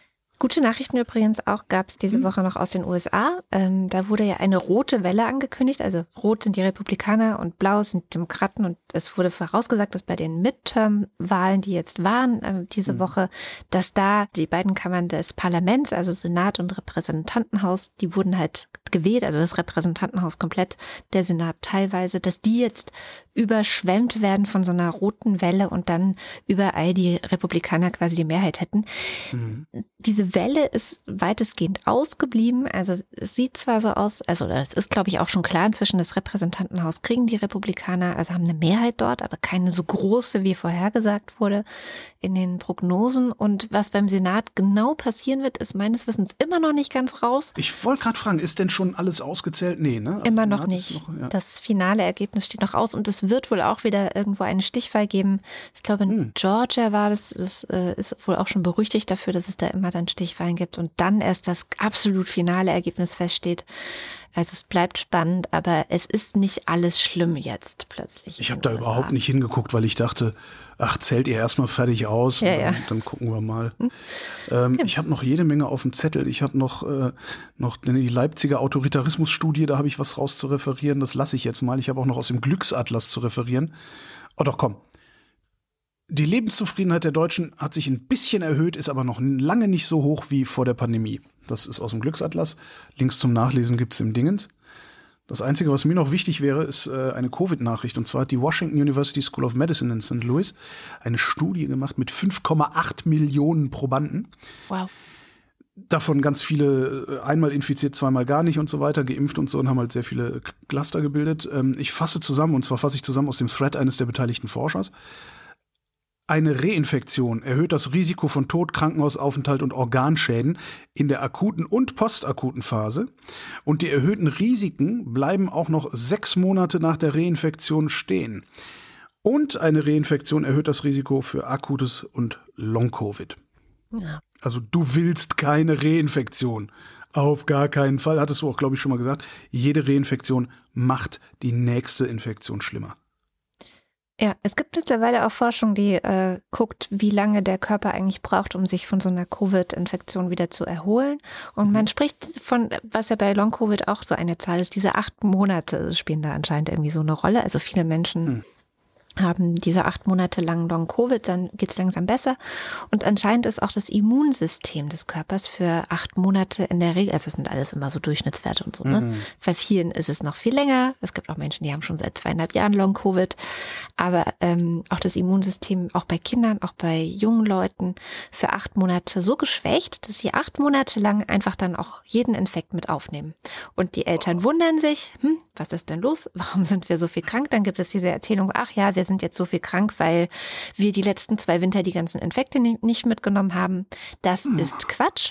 Es ist sehr viel Das hält sich- wahrscheinlicher, dass die das Leute so viel krank sind, weil sie Covid hatten.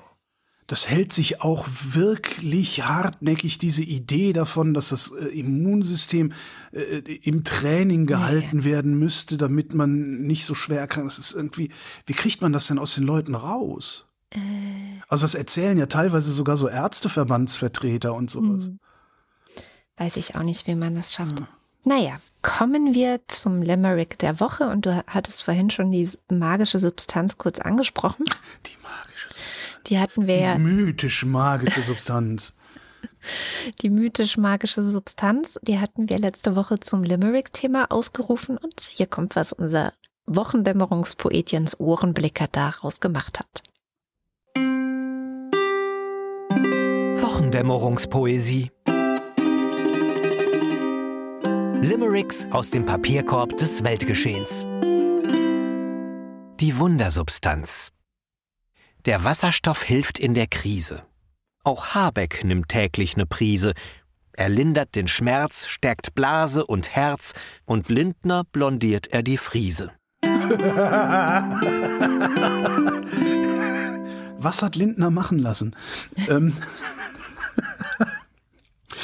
ich habe, da waren so schön, da waren ein paar viele schöne äh, Ja. Limericks dabei, die aber auch alle so ein bisschen aus dem Versmaß kippen. Darum würde ich jetzt erstmal den, denjenigen Limerick vortragen, den unser Ohrenblicker ganz unten reingeschrieben hat in die Kommentare und der lautet so. Ein Limerick macht mir viel mehr Spaß mit sauberen Reimen und Versmaß. Ist's Metrum kein Dreier, geht's mir auf die Eier, drum achte aufs Versmaß, sonst wär's das. Finde ich ganz gut. Wer es aber doch sehr konstant immer sehr gut hinbekommt, ist Captain Seema. Also auch ein Lob an dieser Stelle, der nämlich gelimerickt hat. Es gab Zeiten, da schrieb ich noch krasser, war tiefgründig und tausend Sasser. Heute reime ich ganz locker, sogar Hocker auf Ocker. Und worüber? Ich nehme als Stoff Wasser. Hocker auf Ocker. Äh, schlecht. Ich habe tatsächlich noch drei hier stehen, die ich gut fand. Wel- Welchen soll ich nehmen? Nils Gerrit oder äh, The Unwitty Schmitty? Ähm, Gerrit. Der coole Agent David Hasselhoff, der fuhr seinen Pontiac mit Wasserstoff. Doch der American Way sagte, stop that, it's gay. Jetzt fährt er mit Schweröl, der Knatterkopf. Ist auch gut, ja. Also Wasserstoff war auf Ich jeden Fall immer- ein sehr Ich muss immer an Senior Chang denken, wenn ich gay höre. Ich, ja. Gay! Entschuldigung. Ihr solltet alle, wenn ihr das noch nicht getan habt, ihr solltet alle die Serie Community gucken. Sie ist wirklich sehr, sehr, sehr gut. Es ist ja auch ein harter, langer Winter, also hat man ja auch viel Zeit. Genau. Alternativ könnt ihr äh, das Herbstgutachten des Sachverständigenrates lesen. Sehr gut. Was machen wir denn diese Woche für ein Thema? Was hältst du von Wirtschaftsweise? Ich finde es immer so ein schönes Wort. Man, man stellt sich so, so, so Leute vor, die so, so einen langen Bart haben und oder die Ach so, Frauen, die ich so. stelle mir immer Leute vor in der Kneipe, die keine Eltern haben. Okay. Ich glaube, das aber das zeigt doch, dass es viel Potenzial hat, oder? Zum, Na dann potenzier mal. zum Reimen. Sehr schön. Dann haben wir schon ein Thema. Also Wirtschaftsweise für die nächste Woche. Schreibt uns eure Limericks in die Kommentare auf wochendämmerung.de, in die Kommentare zu dieser Sendung, idealerweise. Und dann kommen wir jetzt zum Börsenticker. Montag, Wall Street im Aufwind. Dienstag, Gewinner an der Wall Street. Mittwoch, Unsicherheit drückt die Kurse. Donnerstag, Kurssprung an der Wall Street. Freitag. Anleger hoffen auf Trendfortsetzung. Ja, ich hoffe das auch. Ja, wer hofft nicht auf die Trend?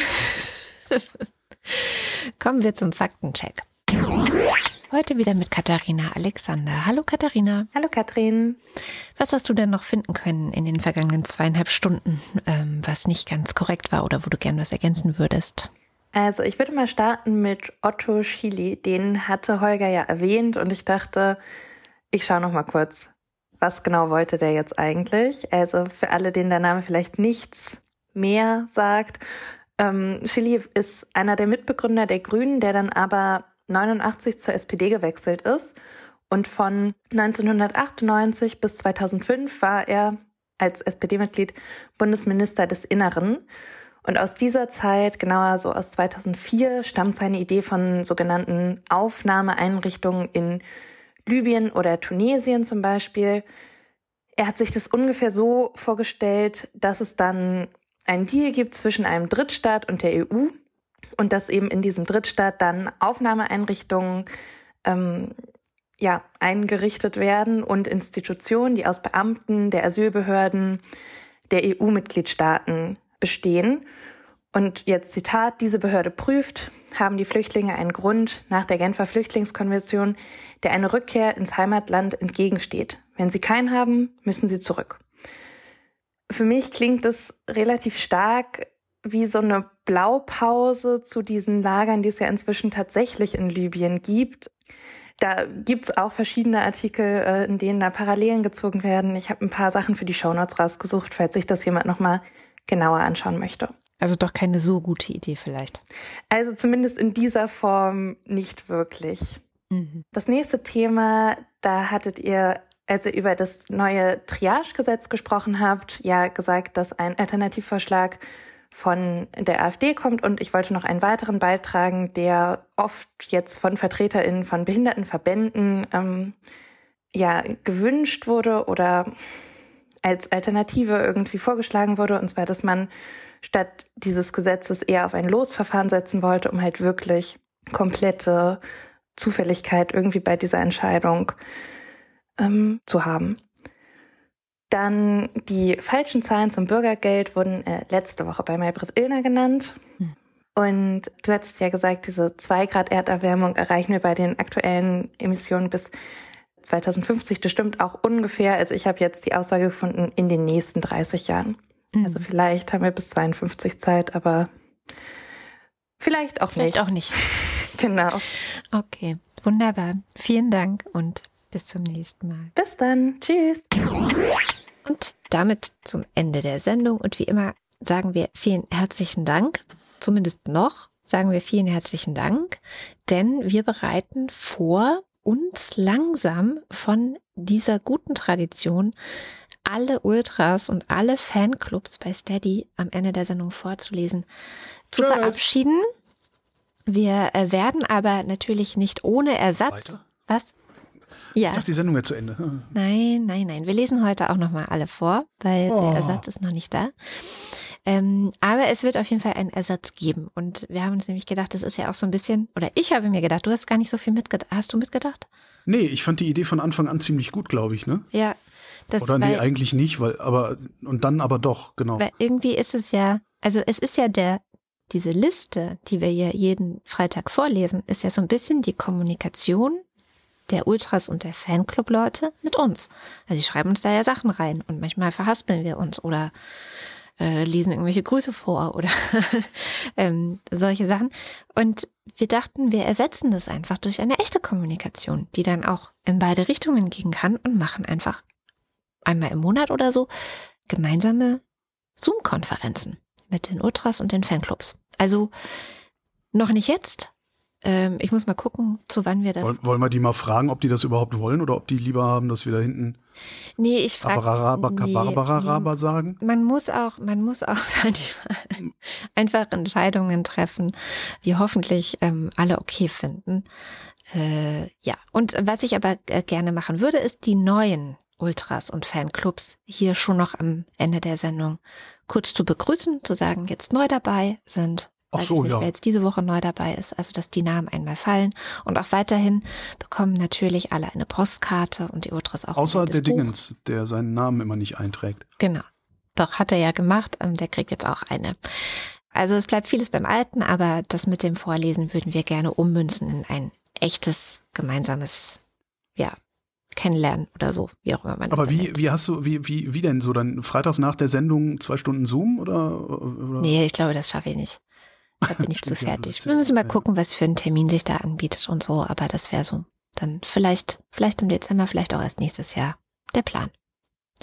Und jetzt kommen die Ultras und der Fanclub, weil noch lesen wir sie vor. Dins 1. Wing Commander Lord Flasher zitiert wahllos aus Flughandbüchern. Auch nicht schlecht. Entschuldigung. Für eine großartige Idee. Und dann machen wir so Zoom-Konferenzen, dann sitzt der da in der Ecke und sagt immer nur, Avoid Rapid Throttle Movement and Negative Load Factors. Was heißt das? Egal. Was? Wir, wir müssen Rapid nicht. Throttle Movement. Throttle ist äh, der Gashahn. Ah, okay. Guido Baulich. Alexander Bonsack hat in Köln erstmals Peter und Früh kennengelernt und mit deftigem Essen war es gar nicht so übel. Siehste, immer schön Brauhaus gehen. Marc Bremer, Oliver Delpi, Silke Dietz, Erik Fröhlich, David Hasenbeck, Adrian Hauptmann, Katharina Hüll, der Jan, Matthias Johansen, Arndt J. Kästner, Oliver Krüger, Michael Fabian Ladurna, Heiko Lienke, Müsli Müsli Miam Miam Miam, Robert Nieholm. Rufus Platus, Und ist Corona jetzt eigentlich vorbei? Reinfektionen erhöhen offenbar Risiken für langfristige gesundheitliche Folgen.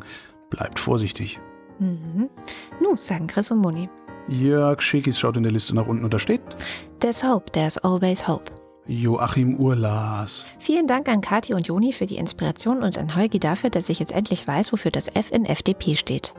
So, dann muss und so weiter. Jens Viehweg, Dominik Wagner, Bernd und Froschi Wehmöller, Andreas Werner, Justus Wilhelm, Olaf und Fiete. Olaf hört zu und Fiete inzwischen auch deutlich besser als vor einem Jahr. Wird ja auch bald zwei. Wollt ihr mal sehen? Fiete! Sitz. Platz. Guter Hund. Fiete?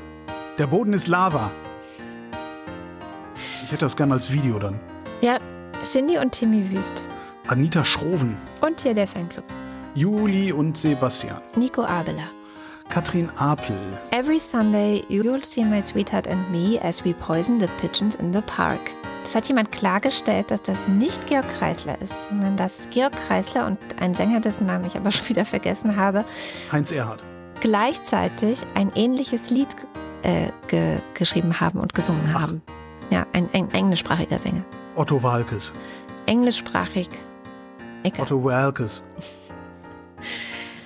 Anja und Jan aus Bielefeld wieder in Zinnowitz, die haben's gut, ey. Simon Axmann. Dirk B. Johannes Bauermann. Silke Baumeister ist jetzt im Fanclub und grüßt Andreas Jasper. Eating Animals is not very nice. Thomas Bauer. Jan Beilicke, Florian Beisel. O. Ben, Peter Blachani. Simone Blechschmidt, Bibi Blocksberg. Boris, schöne Grüße von der Küste. Wann holt ihr mich endlich wieder ab? Blocksberg. Markus Boslett. Um teilzunehmen, brauchen Sie kein Teilzunehmen. Klaus Breyer. Daniel Bruckhaus, Martin Buchka.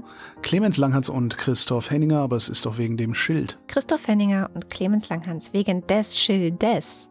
Gian-Andrea Konzett. Katrin Czernotzki. Sebastian darf keinen Nicknamen mehr haben, weil alle eine Klarnamenpflicht im Netz implizieren. Ist das so? Siehst du, das ist noch ein weiterer Grund, dass wir das aufhören müssen. Ja, echt. So, der Kleine schläft und ich habe es geschafft, die letzten zwei Folgen zu hören und hier was zu schreiben. Deine Oma ist auf dem Internet mit Surfbrett, mit Surfbrett, mit Surfbrett. Deine Oma ist auf dem Internet mit Surfbrett. Deine Oma ist ja voll die coole Frau. Cristiano del Tauscho. Schließt den heiligen Zirkel dichter, schwört bei diesem goldenen Wein. Dem Gelübde treu zu sein, schwört es bei dem Sternenrichter. Boku Wadentaku und so weiter. Ich finde es nicht nett, dass Holger immer auf der FDP rumtrampelt. Die können doch auch nichts dafür, dass sie für die Durchsetzung von Partikularinteressen von unsozialen Kapitalisten gewählt wurden. Andreas Dietzel. Ich möchte doch einfach nur hier sitzen. Nico Erfurt. Felix, der diesmal den IPCC Fact Sheet für Europa angeschaut hat. Die vier Hauptrisiken für uns sind erhöhte Sterblichkeit aufgrund von Hitze, Auswirkungen von Hitze und Dürre auf Ernten, Wassermangel, Fluten und das Ansteigen des Meeresspiegels. Claude Fankhauser. Matthias Flader, Oliver Förster. der Fossibär, Olli Frank. der Freibierfried, Andreas Freund. Marcella Frick, Mariana Friedrich. Maria, Mareike Geib, Jörn Arne Göttich. Christian Gottinger, Respekt. Bärbel Grothaus. Miriam und David küssen Samson, Sally der Pinguin grüßt alle, die sie kennen. Ricardo Gatter. F und H. Wenn auf der Packung Mikrowellenfood steht, Deckelfolie mehrfach einstechen und ich mit einer Gabel, die ja mehrere Zinken hat, einmal reinsteche, habe ich dann schon mehrfach eingestochen? Ja, ja. Simon Hägler. Silke Hartmann. Der Schommi hat endlich mal seine Adresse eingetragen von seiner Postkarte. Mir egal, ob Jens Georg oder Georg Jens, Hauptsache nicht Sven. Der Alexander Hauser. Jan Heck. Sven Hennissen. Katharina, ich möchte einfach nur hier sitzen. Herbst. Ralf Herbst. Tobias Herbst. Nils und Hilke. Thorsten Noll ist mein Name. Ich bin seit Anfang dabei. Heugi mag ihn nicht lesen, deshalb stelle ich es ihm frei. Hä? I don't know. Ja. Benjamin Hupp. Mein Name ist Lose. Ich kaufe hier ein. Der Oberfrittenbach ist ein typischer Emmentaler Graben. Lars ist vom Versagen der Politik entsetzt und trinkt jetzt Mai Tai. Mr. Hugh Jane ist Andreas Jasper. reingefallen. Philipp Kaden. Michael Klerner. Eine relativ niedrige Zahl erhöht sich, angeblich super wichtig und ich soll deswegen eigentlich was tun, aber zu abstrakt, ich ignoriere es mal. Klimakatastrophe und Leitzins haben in ihrer Rezeption einiges gemein. Alexander Klink. Nur in ihren kurz- und mittelfristigen Auswirkungen da nicht. Jessica Kogoy, Thomas Kohler. Markus Krause, Magali Kreuzfeld. Felix Kronlage-Dammers, Pia Kronquist. Thomas und Corina, Oliver Kulfink. Sebastian Lenk und Henry Vize, Detmar Liesen. Nico Linder, Florian Link. Mein Name ist Ipsum, Lorem Ipsum. Sabine Lorenz. Der Lux ist hier für die schlechten Wortwitze und hat auch erst jetzt die Verbindung von Adresseintragung und Postkartenversendung verstanden. Tja, René Ludwig. Von allein hören keine Kriege auf und so. Äh, Martin Meschke. Never mind. Kleine Hunde im Yam Yam Yam. Johannes Möller. Die Mulle. Johannes Müller. Celine Neubeek. Warum will ich immer Celine W. Neubig sagen, wenn ich das sehe? Ich, ach, Das ist. vielleicht ähm, heißt sie ja so. Und den Mordstahl sehe ich blinken und das Mörderauge glühen. Nicht zur rechten, nicht zur linken kann ich vor dem Schrecknis fliehen. Nicht die Blicke darf ich wenden. Wissenschauend, unverwandt muss ich mein Geschick vollenden, fallend in dem fremden Land. Ey, du Opferkathole. Boris Perner, Jochen Philipp. Nils Planthold, Josef Porter. Sebastian Quapp, Axel Rasmussen. Wilhelm Reich, Marc Riese. Christian Rohleder. Markus Römer. Wenn ich Wilhelm Reich heißen würde, ich würde ich den ganzen Tag irgendwelche absurden Erfindungen beim Patentamt. Oh. Äh, Anna Roth, Sven Rudloff. Jürgen Schäfer, Christian Schluck. Christian Schmidt, Susanne Schulze. Elias Seichter, Tim Seitz. Troy McClure und so weiter, Chip und Chap und so weiter. Theresa Sievert, Abracadabra, Hokus Krokus. Luxus Locus, Simsalamibim. Markus und Julia sind Fans der Wochendämmerung, genau wie Birgit Sobiech. Der Kopf ist nicht zum Nicken, sondern zum Denken da. Marie Stahn. Christian Steffen, Blas N. Stein. Pizzastein, Pommes Stein. Rhabarber Rhabarber Rhabarberstein, Sabine Stein. Thomas Stein, Jogi Löw verabschiedet Ruth Rutz und dankt für Jahre der alliterativen Freude Stein. Salatstein, Philipp liebt es mit seiner Theresia der Wochendämmerung zu lauschen Steinkopf. Holger Steinmetz, Susan Martin Stöckert. Claudia Taschow, 19. Moritz Timm, Mr. Tipp. Hans freut sich und so weiter. Anna komm. Oh, ah nee, das geht dann der Anschluss nicht. Hans freut sich über die Existenz von Andrea und der Wochendämmerung, Und Anna und Gregor sind hocherfreut, denn sie gewinnen jetzt jeden Freitagabend beim Bridge gegen Priscilla und Gwyneth Moles, Molesworth, weil, scheiße, weil die durch die Wochendämmerung immer total abgelenkt sind. Kathi und Joni fragen sich, wen sie inspiriert haben. Martin Unterlechner, Willi Vanilli. Jan van Finkenreue, Audra Fischer. Yannick Völker. Michael Völksen. Und das Rehlein ging zur Ruhe, das Häuslein tat die Augen zu, Das erlegte sie, Häslein. das Häslein. Und als das Rehlein ging zur Ruhe, das Häslein tat die Augen zu, erlegte sie direkt von vorn den Gatten über Kim und Korn. Vom Knall geweckt rümpft nur der Hase zwei, drei, viermal die Schnuppernase und ruhet weiter süß im Dunkeln, derweil die Sterne traulich funkeln. Da hatte ich Heinz Erhard gesagt und es war Loriot, ne? Aber das war ja ein anderes Gedicht. Ja, aber. Das ist das nächste Schauergedicht, weil ich mir Schauergedichte gewünscht habe. Achso. Aber es war Loriot. Heinz von Bülow.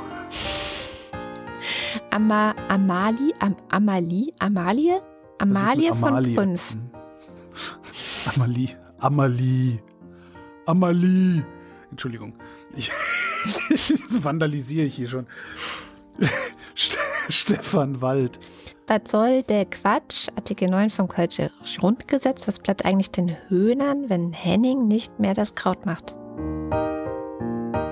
Höhner. Heißt der Sänger Henning? Macht der. Ich weiß es nicht. Ich, ich kenne das. Ich kenne mich doch nicht aus. Andreas Waschk. Martin Wittmann.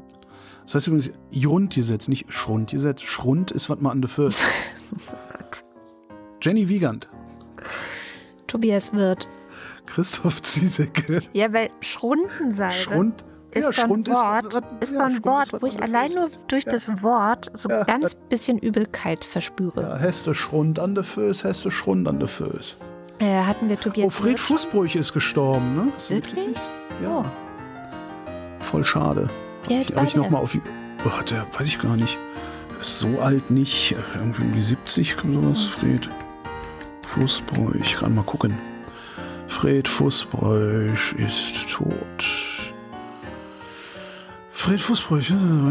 Nee, nicht die Fußbräuchs. Wo ist er denn? Friedrich Fußbräuch. 18. Oktober äh, 1940. Geboren 2 und. Oh nee, 82. Naja, also dann. Das ist ja richtig alt. Scheiße, das ist. Ich, ich bin auch richtig alt. halt ne? alt. Ich war in meinen 20ern, als das im Fernsehen lief. Ja. Ja. Ja, Ach Gottchen. Tobias Wirth oder? Christoph Ziesecke. Und wen interessiert es, ob ein Glas halb leer oder halb voll ist? Man muss es eh trinken, damit es alle ist. Fürs Töchterchen. Du hast die Rechnung ohne das Milchmädchen gemacht. Vielen herzlichen Dank. Ja, vielen Dank. Äh, ich spare äh, auf ein Schloss mit Türmchen, genau. Und das war die Wochendämmerung vom 11. November 2022. Wir danken für die Aufmerksamkeit. Tschüss.